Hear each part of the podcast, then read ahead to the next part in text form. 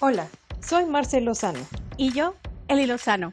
Hemos dedicado los últimos años a ilustrar, cuidar, fotografiar, pasear y adiestrar perros. Además de educar en la tenencia responsable de mascotas por medio de reseñas y eventos pet friendly. Hablaremos de lugares pet friendly, eventos pet friendly, conducta canina, salud y nutrición canina en compañía de expertos. Así que ponte cómodo y trae al Firulais mientras compartimos contigo las vivencias y experiencias de un estilo de vida donde las mascotas son parte de las aventuras en familia. Bienvenidos, al podcast, de, Patechucho.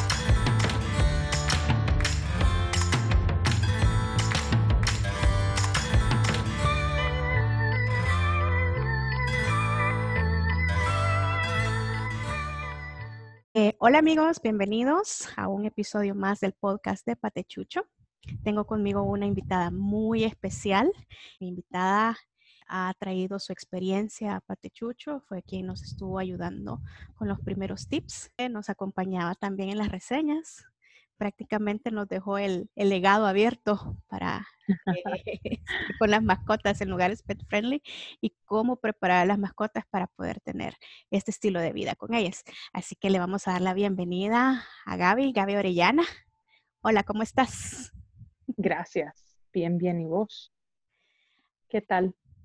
Aquí feliz de poder entrevistarte, tenerte de nuevo aquí en Patechucho. me, me emocionó tener la oportunidad de, de entrevistarte hoy. Sí, a mí también, como cofundadora, mi cofundadora.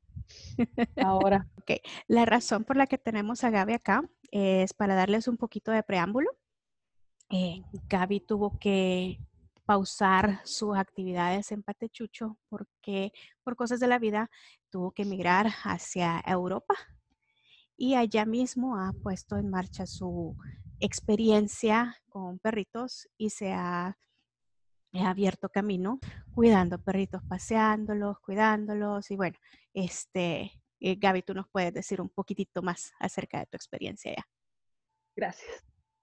Sí, vos que el amor por los chuchos, vea, siempre estuvo ahí. Entonces, em, en El Salvador, como vos decís, hicimos todo esto y basado en toda la experiencia porque no he tenido ninguna educación formal en esto, vea.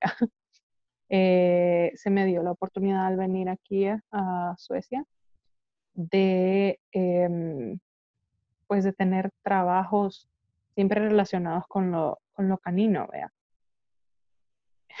Es bien diferente em, la clase de mercado que hay en estos países. Y se me dio la oportunidad de ser dog sitter, que es como niñera de perritos, vea.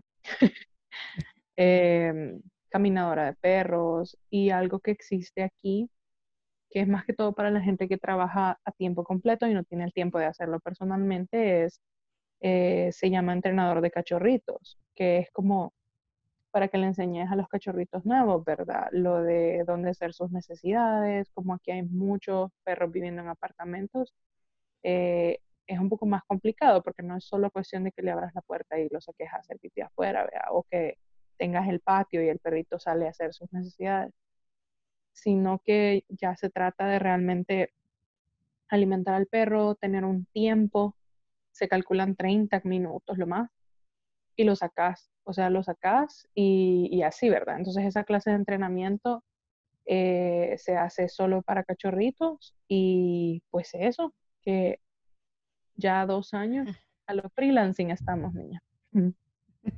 Bueno, lo importante es que la, la, la experiencia la que te ha abierto camino. Y, o sea, después de estar acá, a mí me llamaba mucho la atención las cosas que me contabas, eh, contrastando la realidad que es aquí en el país, en Latinoamérica, eh, de nosotros con nuestros perritos. imagínate, estamos hablando de cómo los entrenan cuando son cachorros. Aquí normalmente si tienes un cachorrito que a veces la gente se va a trabajar y lo dejan en el patio, pero no se toman el tiempo para estar con ellos. O sea, ahí estamos viendo una de las primeras diferencias.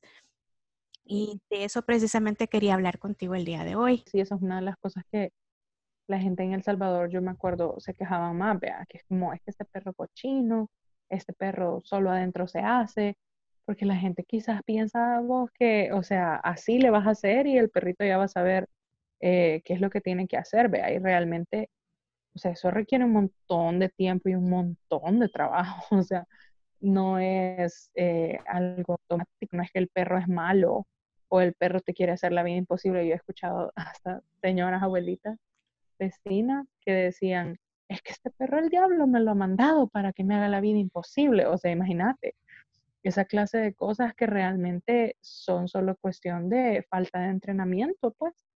Y se sabe que las personas trabajan para ganarse la vida. Y por esa razón, aquí, por ejemplo, si no tenés el tiempo para poder entrenar a tu perro, contratas a alguien como yo, vea, que entiende de obediencia básica, que entiende de, de condicionamiento clásico, vea, de estar eh, dándole premios al perrito por cada cosa que hace bien y pues una, alguna consecuencia negativa por algo que hace mal, que no involucre castigo físico, porque aquí te vas preso por algo así. Además, independientemente, normalmente cuando tú castigas a un perro físicamente, el perro tiene dos caminos, o se convierte completamente tímido y sumiso por miedo, o lo contrario, que se vuelve violento, que, o que ya no deja entrar a las visitas, o que no deja de que cierta persona de la familia se acerque. Ajá. O de repente dicen, es que ¿por qué se hace pipí solo en mi cama? Y resulta que es el miembro de la familia que más castigo físico le, le da, ¿verdad? Sí, correcto. Sí, es, una, es, es, parte de la mentalidad, diferencias de mentalidad dentro de la, de la cultura. Por ejemplo, este, hablamos un poquito de cómo es cuando llega el perrito, el cachorrito, y se, le, y, se empieza el compromiso, que de entrada tú piensas que tienes que tener tiempo. Pero, ¿qué más ¿Qué, qué, qué, otra diferencia has notado tú al momento, digamos, de cómo la gente adquiere a sus mascotas? ¿Cuál es la manera más común? Uh, no, mira, aquí el compromiso con ese cachorrito empieza desde antes de adquirir el cachorrito. O sea, creo que son, para alguien que nunca ha tenido perro, creo que son seis meses que tomas un curso sobre los perros, sobre cómo funcionan, o sea, todo, ¿me entendés? Es... Em, Creo que si vas a tener gato no te lo dan. Y no es obligatorio, pero es que el sueco tiene otra mentalidad con respecto a la clase de compromisos. O sea, ellos ya es, esta sociedad ya está como en un nivel de todas las vidas importan y ninguna vida es más importante que la mía, ¿verdad? Que es, pues ya entramos en otro detalle, pero el punto es que ese tipo de mentalidad los lleva a ellos a darse cuenta que realmente van a adquirir un miembro de la familia. Yo sé que está súper trillado decir eso, pero, pero es así. Entonces, ponele, antes de siquiera escoger un perrito, porque no es como en El Salvador, que tu amigo tuvo perritos y te dice, ¿quieres uno? Y vos decís, ay, está bonito, es negrito, así me gusta. No, aquí te vas a ese curso y ese curso dura como seis meses y son los fines de semana. Y los días de semana tenés que llegar a firmar como para comprobar que vas a tener como un horario estable en el que vas a estar saliendo del trabajo y llegando a tu casa para que le puedas dar al perro la caminata que le corresponde en la tarde, ¿verdad? Entonces, de ahí comenzamos con un montón de diferencias. Sí, eh, definitivamente. Sí. Eh, luego, a partir del curso, ellos te hacen algunas preguntas. Normalmente se refieren a tu estilo de vida, si sos activo, si no sos activo, si tienes un apartamento, si tienes una casa, etcétera, etcétera. Vean. Que todo esto es parte de, de, para determinar qué clase de perro deberías adquirir, no es porque, ay, eso estaba chatito y me gustó, ¿verdad? O sea, es la clásica que siempre menciono que hay personas que dicen, ay, quisiera tener un perro y si tuviera perro yo saldría a correr todos los días. Sí. Y no, o la típica de vamos a ir al parque cuando tengamos perro, ve ahí, y tienes a los pobres niños encerrados en el patio. O sea, sí. sí. Es, este es bien, es bien diferente. Y ahí, ahí determinas qué perro te conviene. Y a partir de eso, pues ya va el otro gran proceso de adquirir el perrito, ¿verdad? Pero vaya, eh, en cuestiones de cuando el cachorrito ya llega a tu casa. El cachorrito llega a tu casa, asumimos que todo el proceso lo, pasaste, todo bien. Llega el perrito a la casa y lo primero que tienes que hacer es, eh, bueno, contratar a este entrenador, vea, que te va a decir como, vaya, la mejor área de tu apartamento o de tu casa para que el perrito tenga su camita es aquí. Y luego tenés que, vos como entrenador, o sea, a mí me ha tocado como revisar toda la casa, ver que, por ejemplo, no hayan ductos de ventilación abiertos, cositas así, vea, donde el perrito se va a meter y se te puede morir y no te vas a dar cuenta o, o algo, vea.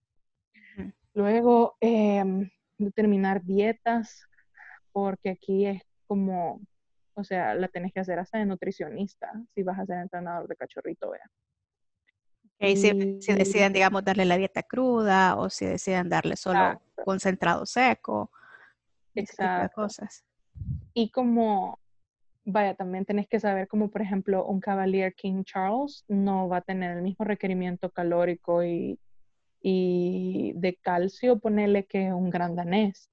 Mm, que, o sea, eh, porque los desarrollas diferentes, los creas diferentes. Entonces, eso también eh, yo me ha tocado hacerlo y, la gente se lo toma súper en serio, pues eh, te pagan desde dos días antes de que tu cachorrito llegue a tu casa, o sea, porque llegas, les revisas la casa y haces todo lo que ya te dije, y ya cuando el perrito llega, empezás con el entrenamiento, con que le das de comer 30 minutos y lo sacas para que hagan afuera y entras hasta que ya hicieron. O sea, porque si no, no va a haber asociación de que, de que ah, aquí afuera es que tengo que hacer mis necesidades. La paciencia es clave. Exacto. Y la constancia. ya llevo cinco minutos y este perro no hace. O sea, cinco minutos quizás no va a ser suficiente las primeras ocasiones que lo saquen.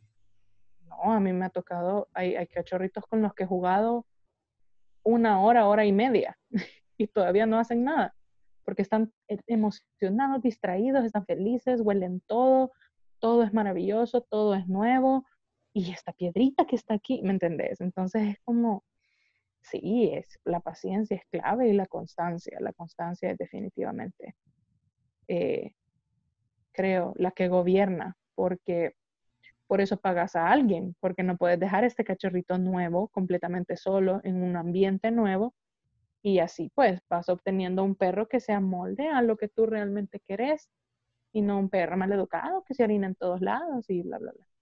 Ajá, y que a veces no, le pueden quitar esa costumbre cuando ya, ya, es adulto, pero es precisamente porque no se le ha dedicado el tiempo que el perro necesita para enseñarle dónde tiene que hacer. O sea, es parte de la convivencia con las mascotas.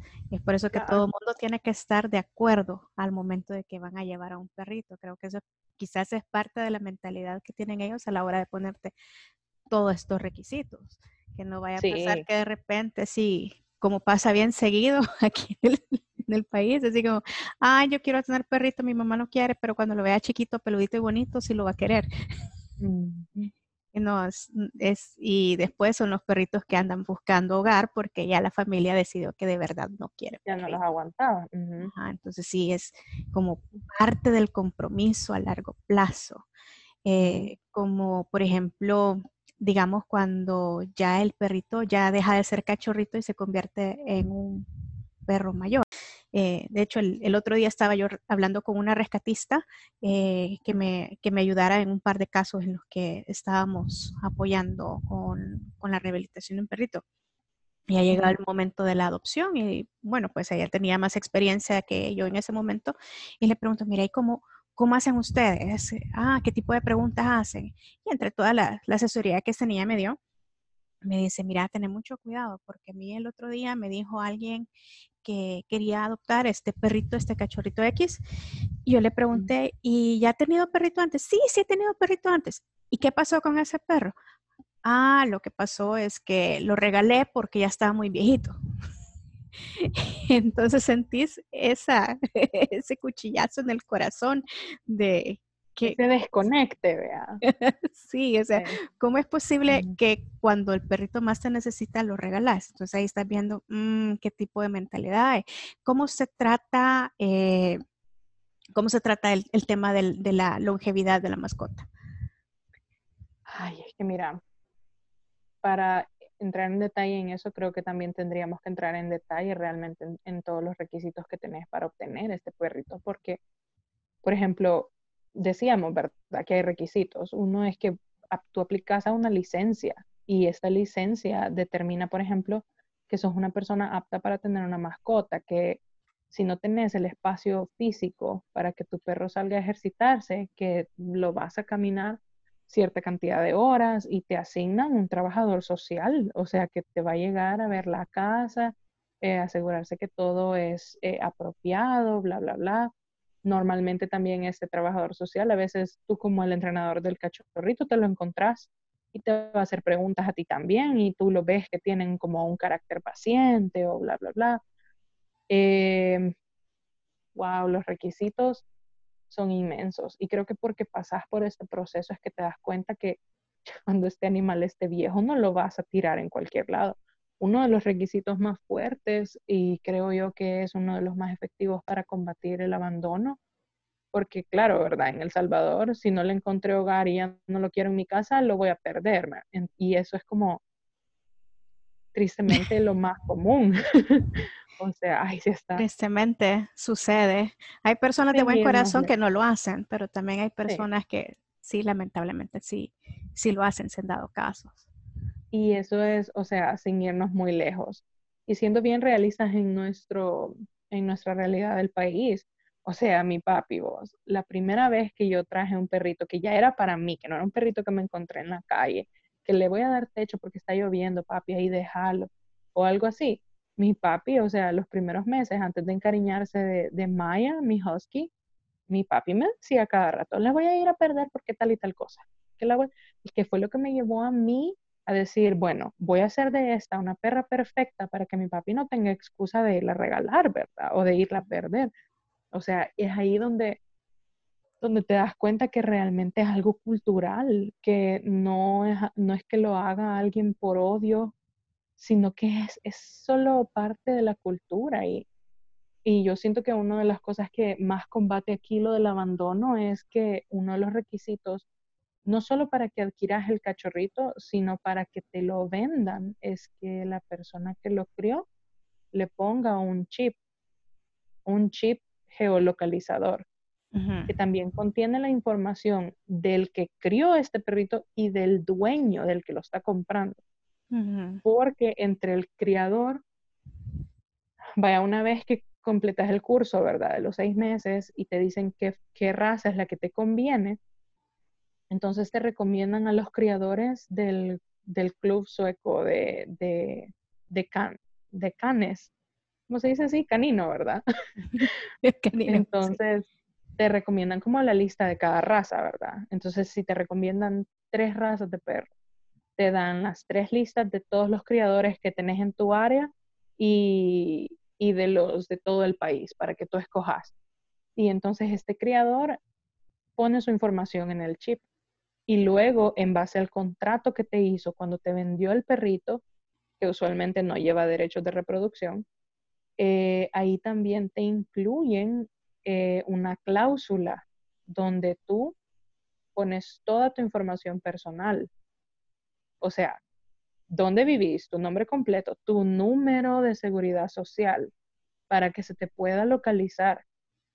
Porque se asume que si estás poniéndole este chip al perrito es porque si se te pierde, no porque lo vas a ir a perder y, y alguien más lo va a encontrar. O sea, porque cuando alguien más encuentra ese perro perdido acá, eso conlleva hasta un proceso legal en el que tú puedes perder no solo la custodia del perro, te van a empezar a revisar que si sos así con un perro, ¿cómo estás tratando a tus hijos? Si sos así con un perro, ¿cuánto dinero tenés para ponerte una multa? ¿Me entendés? O sea, con todas esas cosas, no vas a ir a perder a un perro porque está viejito. o sea, es, siento que toda esa responsabilidad que se te inculca hace que las cosas sean diferentes. Sí, exacto. se toma en cuenta eh, también el estado, prácticamente entre esas cosas que están evaluando, también evalúan tu estado psicológico, la, la salud mental. Eh, y eso es algo por lo, una de las razones por las que se está luchando contra el maltrato animal en Latinoamérica, especialmente aquí en El Salvador, está tomando eh, mucha fuerza, porque, o sea, si una persona tiene eh, la capacidad de infligir daño sin tener, digamos, quizás no capacidad, sin, sin, sin pensar, sin, sin tener esa empatía de que está infringiendo sufrimiento a un ser vivo y lo ve sufrir y no tiene remordimiento, entonces, ¿cómo va a ser cuando llegue con un humano? Entonces, sí es un tema, un, tema, bastante fuerte, eh, que la verdad, sí, nos toca eh, evolucionar muchísimo en Latinoamérica para poder llegar a un grado como ese.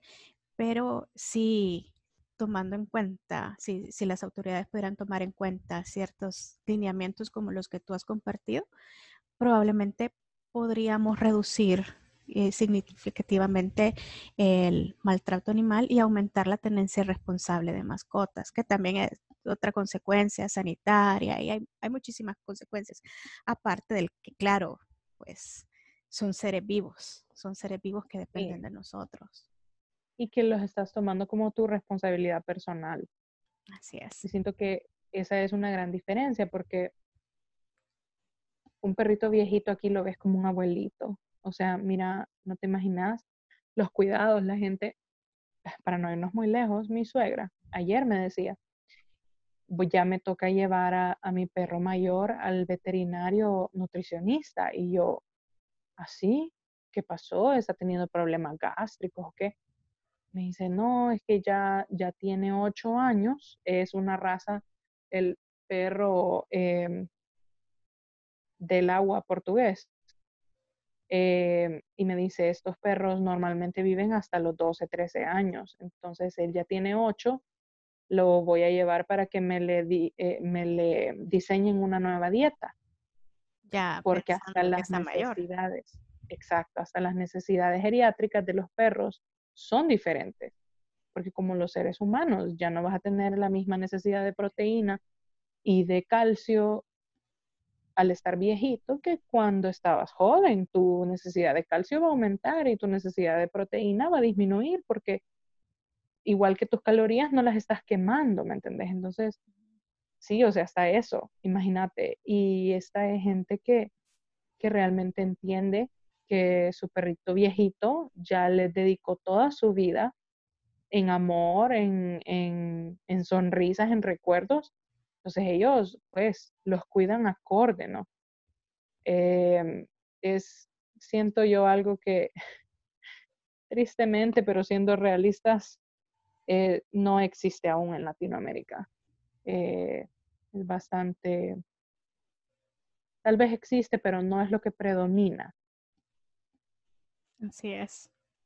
Así es, todavía es, es un viaje que todavía estamos por emprender, pero empezamos eh, con el poder de uno. Muchas personas dicen que eh, solo soy uno, solamente qué diferencia voy a hacer, pero sí, si hay una diferencia, si cada quien se concientiza de todos los aspectos que tienen tener un perro en la familia, pues probablemente ahí empezamos a dar los primeros pasos.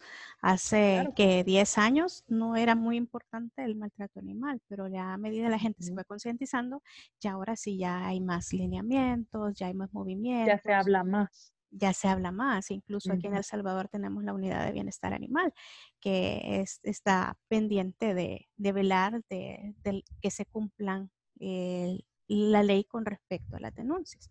Entonces, sí, es, es parte de. Así que el llamado a la acción para todos los que nos están escuchando o viendo desde YouTube es precisamente que nos concienticemos individualmente, empecemos por nosotros. No estemos esperando de que venga un gobierno o una ley, legislatura para podernos hacer cambiar, sino que empezamos siendo nosotros el cambio que estamos buscando. Si queremos actuar en contra del maltrato animal, lo primero es eh, concientizarnos nosotros, traerlo, traer todos los lineamientos de una eh, tenencia responsable a nuestra casa y luego ser el ejemplo para nuestros vecinos, para nuestros amigos. En, ejemplo, para muestra un botón.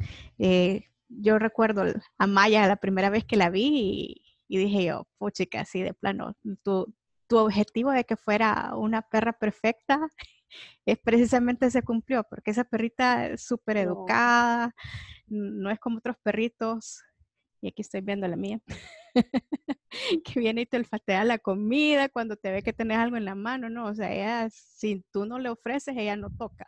Y así varias cosas. Sí, tan adorable la Maya. Mi Maya viejita es, yo siento que la, mejor forma de describir lo educada que es es cuando mi primita llegó de visita.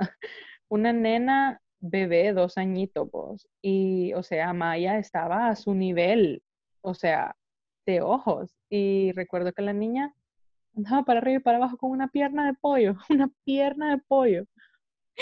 Y Maya así, vea, viéndola como, por favor, que se te caiga, por favor, que se te caiga.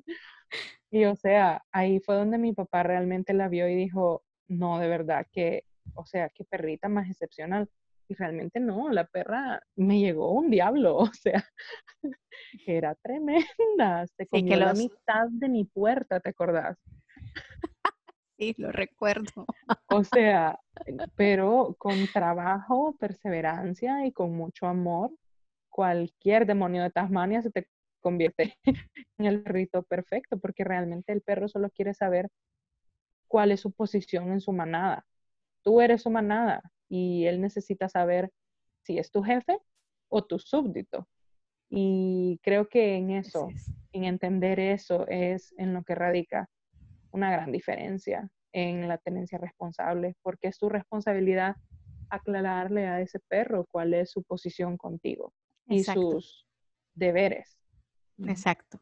Y ese ya me suena a tema para otro episodio, porque hay, me parece. hay, hay, tanto que hablar de eso que sí. creo que te vamos a citar de nuevo. Cítame y yo feliz de la vida. Los perros, wow, o sea, para mí yo puedo hablar horas de eso, como, como te das cuenta, ¿verdad? Así que ya somos dos. Yo creo que nuestros amigos que nos escuchan no son excepción tampoco. no, espero. Bueno, Gaby, en caso de que alguno de los oyentes quisieran contactarse contigo, eh, ¿tienes alguna red social donde te puedan contactar? Fíjate que sí. Tengo un blog que blog, no es blog, es como un Instagram para poner mis fotos cuando no quiero inundar a mis usuarios personales. Em, se llama A Brunette in Sweden. Eh, cuando publiques esto, supongo que lo podemos poner escrito en la parte de abajo de YouTube. Vamos a tener un link en la parte de abajo, sí. Ajá, gracias. Pero sí, sería em, A Brunette in Sweden. Y ahí me pueden escribir, me pueden preguntar. Eh, voy a comenzar a subir más em, contenido de perros porque me parece, me parece una cosa que, que puedo seguir haciendo desde aquí y que de hecho aquí tengo más material para, para ayudar. y lo que sea, preguntas, eh, comentarios, como sea, yo feliz de ayudar. Ay, gracias Gaby. Gracias de veras por haberme acompañado el día de hoy, bueno, por habernos acompañado el día de hoy. Eh, la verdad es que toda la información que has compartido siento yo que es para abrir los ojos. en todo lo que necesitamos en Latinoamérica para, para combatir el, el, abandono y mejorar la tenencia responsable de mascotas en las familias. Así que, Gaby, muchas gracias por acompañarnos y nos estaremos viendo entonces. Nos vemos, Eli. Gracias por invitarme. Hasta aquí. Adiós. El episodio de hoy. Espero que hayas aprendido con nosotros pero sobre todo que lo hayas disfrutado. Ve y consiente a tu perrito, pero antes dale like, comenta y suscríbete a Mascotas Patechucho para más episodios como este. Bye.